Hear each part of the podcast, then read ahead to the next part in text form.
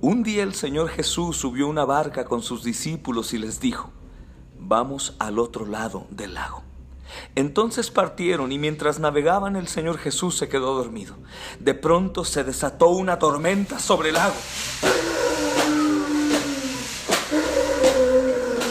El agua empezó a meterse a la barca y los discípulos al ver el grave peligro gritaban, ¡Señor,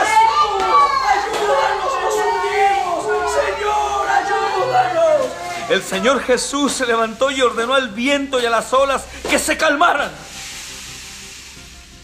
Y así fue. Todo quedó tranquilo.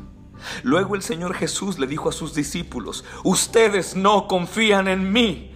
Pero ellos estaban tan asustados y tan asombrados que decían, ¿quién es este hombre que hasta el viento y las olas le obedecen? ¿Quién es?